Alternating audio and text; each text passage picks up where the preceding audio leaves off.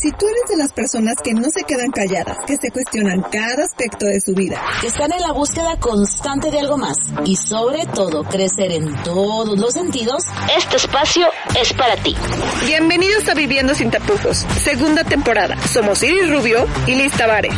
Aquí te diremos las cosas como van, sin rodeos y al grano. Esto es Viviendo sin tapujos, segunda temporada. ¡Comenzamos! Hello, hello, hello, bienvenidos, bienvenidas a Viviendo sin tapujos, segunda temporada, segundo episodio. Uh, esto va volando porque se pasa bien. Entonces por eso es de rapidito esto, se, se disfruta. Se disfruta, se pasa chido, se toman, se toman, no, se tocan temas eh, se toman profundos con, de forma como muy auténtica, ¿no? Sí, muy al grano, en confianza aquí con nuestros escuchas que saludamos y que con gusto recibimos otra vez en esta segunda temporada tan contentos que no nos ya no podemos parar de decirlo, estamos contentos con la segunda temporada, ¿verdad Lalo? Que es nuestro productor. Sí. Como le digo yo, Eduardo Castillo Alarraqui. Oh. Amo los nuevos sonidos, la Sí. neta. Sí, Sí, sí. venimos remasterizados y como venimos remasterizados, hoy les vamos a hablar. Les, bueno, la verdad es que les voy a empezar a decir unas frases antes de decirles el título de nuestro episodio porque son frases que te las han dicho o las has dicho y queremos hacerte la invitación a que no las digas. Sí, que la reformules, que te cuestiones cuando Así las es. vayas a querer decir. Porque si la persona a la que se las cuenta, sabemos que a lo mejor tu intención es ayudar, pero generas incomodidad, generas más frustración y generas, de verdad no ayudas en nada si las dices cuando alguien no la está pasando bien, ¿no? Sí, sí, sí. Son, son frases que ya van a escuchar que yo creo que desgraciadamente casi todo el mundo las hemos dicho. Pero es importante hacer conciencia de que pueden ser dolorosas para algunas personas. Vamos a ver cuáles son. Así es.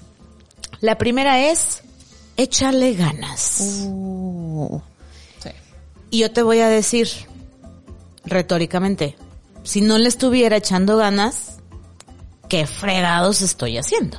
Sí, sí, sí. sí. ¿No?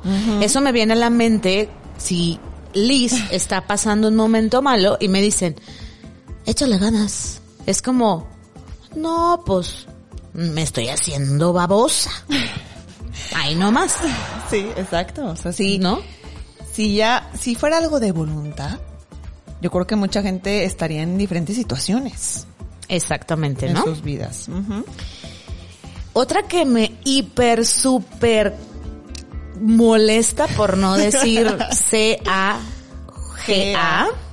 es Dios le manda sus batallas a los mejores guerreros. Ah, exactamente. No te pases. Güey, no estuve en la película de 300. No soy, no soy la mujer maravilla. La Virgen María. Güey, la mujer maravilla ni es guerrera, güey. No soy, no nací con un escudo de Superman, o sea, no. No, exactamente. Es una frase muy Doloroso. dolorosa que aparte tiene, a lo mejor, esa persona ni cree en Dios. Para empezar, ¿no? Entonces tú estás imponiendo algo religioso ante una persona que a lo mejor ni cree. Entonces, mm, hay que reformular, ¿no? Sí. La siguiente es, si alguien está viviendo por este proceso de mucha tristeza, de mucha fatiga, de no tener motivación y quiere dormir, y tú llegas con el afán de querer ayudar y le dices, órale, órale, órale, levántale, levántate de la cama, No seas floja o flojo. ¿No? respeta su espacio. Si quiere dormir, déjalo. Él sabrá, ella sabrá cuándo se levanta. No seas impositivo, Exactamente. ¿no? La otra, no dejes que la vida te desanime. Exacto. Sí, sí, sí. A ver, AMLO desanima. Simplemente por el hecho de salir en las mañaneras. No, y hay situaciones en general en la vida, ¿no? Que, que uno no escoge, ¿no? Claro. Que pasan naturalmente y Y a no ver, se pueden cambiar. no vivimos en un molor, en un molor. Diccionario de viviendo sin tapujos. no vivimos en un mundo color de rosa para que todo sea lindo. Sí. Finalmente hay cosas que no te gustan, hay cosas que te van a desanimar y son parte de la vida. Y que todo mundo también, es importante decirlo, tenemos altibajos. Todos. Y hay momentos difíciles siempre en la vida. No todo es color de- de rosa, como bien dices. Y hay que normalizarlo, Exactamente. ¿no? Otro que dicen mucho las mamás, hazme el favor de no estar triste. Yo te digo, jefa, no te voy a hacer el favor, la Netflix. Si quiero y puedo estar triste, lo normalizo. Punto. Sí, y al final creo que también va mucho con la parte cultural de no permitirse ciertas, no te permite la sociedad tener ciertas emociones catalogadas como negativas acá entre comillas para los que no me están viendo. Es normal también ten- tener días tristes, tener días enojados, tener días que estás de malas, tener días que dices, hoy no me quiero salir de la cama, sorry. Ajá. Es Y, totalmente normal, ¿no? ajá, y qué a gusto. Sí, también se vale. Permítanselo. Sí, ¿no? también se vale. Otra frase trilladísima y que yo creo que le hemos dicho N cantidad de veces que es todo pasa por algo. ¿No? Y yo te voy a decir algo. Si me estás escuchando, vas a tu mamá. ¿No? Sí. Ese algo me caga, güey. Me Sí. super choca. No todo pasa por algo. ¿No? Sí, no hay cosas que no tienen ni, ni explicación, ni debieron haber pasado, ni, o sea, no tienen una razón de ser, ¿no? También es, es Exacto. entender y comprender eso. Para mí esas frases son patadas de ahogado. Sí. Son formas de sobar el lomo, son formas de decir, no sé, güey, qué decirte. Ajá. Y también se vale decir, no sé qué decirte. Sí. Quédate callado, acompaña a la persona con el dolor y ya. Exacto. A veces funciona más acompañar en silencio que decir frases que no tienen un sentido. Sí, miren, yo, la verdad yo lo veo mucho en terapia, ¿no? A veces hay ciertas personas que van para ser escuchadas y no saben la necesidad, y yo creo que todo el mundo la tenemos, de ser escuchados, y más en un momento difícil, en una situación complicada, yo creo que todo el mundo lo, lo exteriorizamos para justamente eso, el mera, el mero ser escuchado, ¿no? No el, el recibir algo, ¿no? Es como, escúchame, compréndeme, dame un abrazo, simplemente ponme atención un ratito. Sí, exacto. Como fácil, ¿no? Si no te piden tu opinión, no la des. Si te la piden, dala. Ajá. Con mucha cautela. Boom. Tómala. Con mucha cautela, con mucha empatía. Y si no te la piden, si no te piden un consejo, pues habrá el momento, ¿no? Así. Otra frase que es que la tristeza es mala. ¿Quién dijo? Lo que ¿No? decíamos, ¿no? ¿Quién dijo que no puedo estar triste y, y llorar un día a gusto en la cama? Así es. Una frase que dice mi mamá, te saludo, te amo, te quiero, pero la neta no, te pasas. Y es, nunca dejes de luchar. A veces no se puede. A veces no se quiere. A veces tu voluntad, tu cuerpo, tu, tu sinapsis, para los que no sepan lo que es la sinapsis, es la conexión neuronal, no hay, no hay materia, no hay dopamina, no hay serotonina, se agotó, no hay gas, no se puede, ¿no? Exacto. Entonces, si no hay, pues, si no hay con qué hacer el atole, pues no se hace el atole y ya, ¿no? Exacto. Entonces, no, por favor, dialoguemos de otra forma. dialoguemos y sobre todo ser conscientes de estas, de estas frases, porque hoy vamos a caer en, un- en una neta que todo el mundo tiene que escuchar aquí.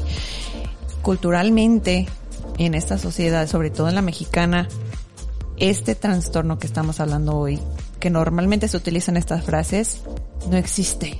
Uh, sí, no. Para los mexicanos y para mucha gente, ¿no? Obviamente es que no hay información sobre el tema, pero hoy... No, más bien creo que sí existe la información, Iris. Pero no la buscan, ¿no? No la buscan y generalmente está subdiagnosticada y está subestimada. Sí. Así que hoy, fuerte y claro, no lo busque más, no lo lea más, no se cuestione más. La depresión es una enfermedad mental. Sí. Doble pum. Boom, boom. Boom, boom, boom, boom. es una enfermedad así como el cáncer, la diabetes, ¿qué más? La, fibromialgia, la, la, hipertensión. ya, ya nos equivocamos. ¿Qué Pero... dije, güey? Pero bueno, el caso es que es una enfermedad.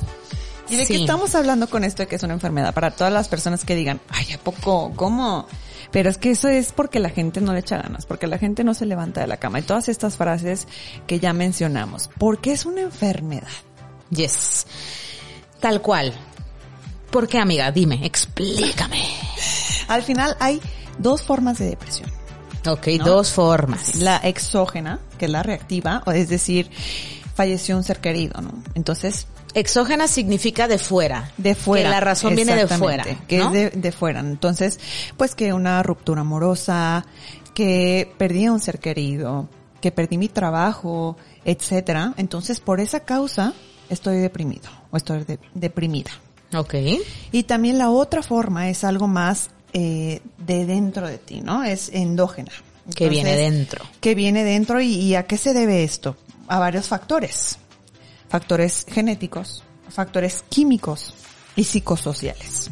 Ok, ¿esto de psicosociales en español? En español, pues también en circunstancias de la vida, en circunstancias difíciles. ¿Qué quiere decir? Que al final de cuentas, esta, la exógena y la endógena, están relacionadas, no siempre, a veces eh, van juntos, van de la mano, ¿no? Es decir, pues fíjate que falleció mi, mi mi papá. Ajá, mi papá. Y al final de cuentas. Toqué madera, eh, la neta. Pues también biológicamente yo tenía genética. Claro. De depresión. Eh, y entonces, pues ahora estoy deprimido, ¿no? Sí. Entonces, son, van juntos, van de la mano. Y hay números, ¿eh? Ya saben que aquí la ñoña Tavares siempre trae números. y la depresión, tal cual, afecta en la actualidad a más de 300 millones de personas. O sea, no es una enfermedadcita de gente medio, mediocridadcita, que así yo una vez escuché a una persona que dijo que la depresión era de huevones y era de débiles. Qué fuerte. La verdad se me hizo súper heavy este comentario. Porque, honestamente, fuerte y claro te lo digo, Elizabeth Tavares ya ha tenido depresión, tío. Sí, yo, y yo también, yo también he tenido depresión. Entonces, no es algo que solamente la gente que una situación escolar baja tienen o con pocas posibilidades económicas, ¿no? También yo creo que hasta Slim ha tenido depresión aunque tenga la mayor cantidad de varo del mundo. Sí, digo, eso no, no quita el hecho de que somos humanos, el hecho de que puede ser genético, o sea que al final de cuentas, eh, si tú tienes un hermano, si tú tienes un papá, si tú tienes un hijo, bueno, si más bien si tú tienes, pues tu hijo lo puede heredar, ¿no? Es algo genético meramente también, entonces pues no estamos exentos, ¿no? También a una desgracia, como decíamos en la vida, a que pase un evento de estos que te sorprenden y que te cambian todo. Y también puedes ser tú la próxima persona que lamentablemente padezca depresión. Y creo que un punto eh, sumamente importante en la sociedad es que la falta de conocimiento de los síntomas de la depresión y la detención de... ¿De qué? Güey, ¿De qué? Sí tomé mis vitaminas hoy. La detección de, la detección tardía te puede llevar de verdad a una depresión súper severa. O sea, cuando ya tocaste un fondo bien heavy. Y que se puede confundir con un chorro de cosas, ¿no? Por ejemplo, yo te voy a decir mi caso, ¿no? Cuando yo, a mí me detonó la, la depresión por un síndrome de burnout por una cantidad de trabajo excesiva que no controlé, que no descansé, que no vacacioné. ¿Y el estrés? Ajá, de la vida misma. El estrés está correlacionado directamente con la depresión. Ajá, y vivir, como lo hemos dicho, vivir es un deporte extremo. Y güey, yo vivía de un deporte extremo sin paracaídas y haciéndome las chinguetas diario, ¿no? Entonces, ¿qué pasa? De pronto empiezo a tener un chorro de pérdidas. Pierdo a un amigo, pierdo a un primo, secuestran a uno de mis, de mis familiares y pum, pum, pum, pum, pum, un chorro de pérdidas, un chorro de duelos. Y dije, ay, ¿saben qué? Se van a la fregada. Ya, ya no puedo. O sea, mi mente dijo, ay, nos vemos, Liz. Ya no funcionas. Ahí te ves. Pero yo empe- yo tuve muchos síntomas previos. Y soy profesional de la salud. Sí, y yo también. Y los omití. Sí. Entonces, no por ser personas estudiadas, tampoco, pues, la verdad, o sea, Sí. los tapaba. Como dice el dicho, le tapé el ojo al macho, ¿no? Entonces, ¿qué sentía yo? Para que si tú que nos escuchas, te hace check, check, check. Yo empecé a perder el apetito, empecé a subir de peso, comencé a tener incapacidad para relacionarme con las personas, empecé a tener problemas con amigos, con amigas, tenía intolerancia, de pronto mi, mi rutina era trabajo, cama, cama, trabajo, cama, trabajo, cama, trabajo. No hacía más, ¿no? Sí. Y hasta cuando dije, ah, caray, la neta sí estoy muy mal, es cuando perdí el significado de la vida. Sí. Y creo que es cuando ya estás muy cañón. Sí, exactamente. Al final estás omitiendo todos estos síntomas y claro, como tú dices, puede llegar algo mucho más grave. En tu caso, me alegro que no haya sido así, pero recordemos que el suicidio es la segunda causa de muerte en el mundo. Sea, Madres. pongan a ver ese dato, que es un dato bastante serio y delicado, ¿no? Sí. Y yo te digo, y te lo, y te lo digo así porque honestamente ni me da pena ni nada. Yo un día llegué a pensar, si yo faltara, no hago falta. Lo llegué a pensar.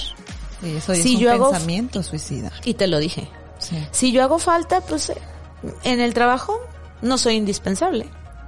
Y ojo ¿No? ahí, ojo ahí, porque ya en el momento que hay una un pensamiento suicida, una ideación de, oye, y si fuera a tal lado y me hago daño, ya es córrele ya a buscar, buscar ayuda. ayuda. Es y esto estoy hablando de psicólogo y psiquiatra. Porque también hay que quitarnos ese tabú de, ay, los psiquiatras son para locos, no, eso ya es No. de San Juan de Dios. O sea, un centro psiquiátrico. No, no, no, no, no. No, Es totalmente. Busca ayuda porque estás muy a tiempo, o sea, es hoy. Y es canasta básica. O sea, así como vas a comprar los frijoles, la psicoterapia es canasta básica. También. Y yo, a mí me salvó la vida. O- hon- honestamente te lo digo, yo no tuve los tanates para hacerme daño. Porque yo pensaba en mi madre, porque yo tuve eh, una situación de suicidio en familia y dije, no, yo no le voy a provocar ese dolor a mi familia. Honestamente, no, no quise ser egoísta y dije, "Mm, necesito ayuda, pedí ayuda con mis amigas, que aquí estás presente y te lo agradezco. Y mm, pedí ayuda, fui al psiquiatra y si necesitaba fármacos, güey, droga, venga, no hay, no hay problema. Porque mi cerebro se tronó. Sí. Así como se truenan las llantas, así como se truenan las baterías, tome fármaco y veme, te estoy hablando en un podcast totalmente renovada, hablándote de lo que me sucedió sin llorar, sin una lágrima, sin un gramo de pena. Porque también aceptar que vives con depresión o que fuiste o que tuviste depresión se necesitan muchos pantalones. Claro. Y te felicito por decirlo alto y fuerte y por buscar ayuda y por hoy estar inspirando y ayudando a más personas compartiendo esto con nosotros. Muchas gracias. La verdad, amiga. Ahora, como bien dices, literalmente te truena la mente y estamos hablando de situaciones biológicas, es decir, nuestros neurotransmisores en el cerebro no funcionan adecuadamente. Entonces es por esto esta, este hincapié de vayan al psiquiatra también, ya cuando es algo grave, cuando hay pensamientos suicidas, es, no es, ay, voy el próximo mes, hoy haz tu cita, Sí. hoy atiéndete, hoy ve. Eso es súper importante decir. Esto no es de procrastinar. Esto no es de, híjole, voy a buscar a, eh, terapias alternativas, honestamente. Sí, no. O sea, respeto mucho a los que se dedican a hacer este tipo de cosas, pero el, el Reiki no va a hacer que la dopamina te empiece a sintetizar.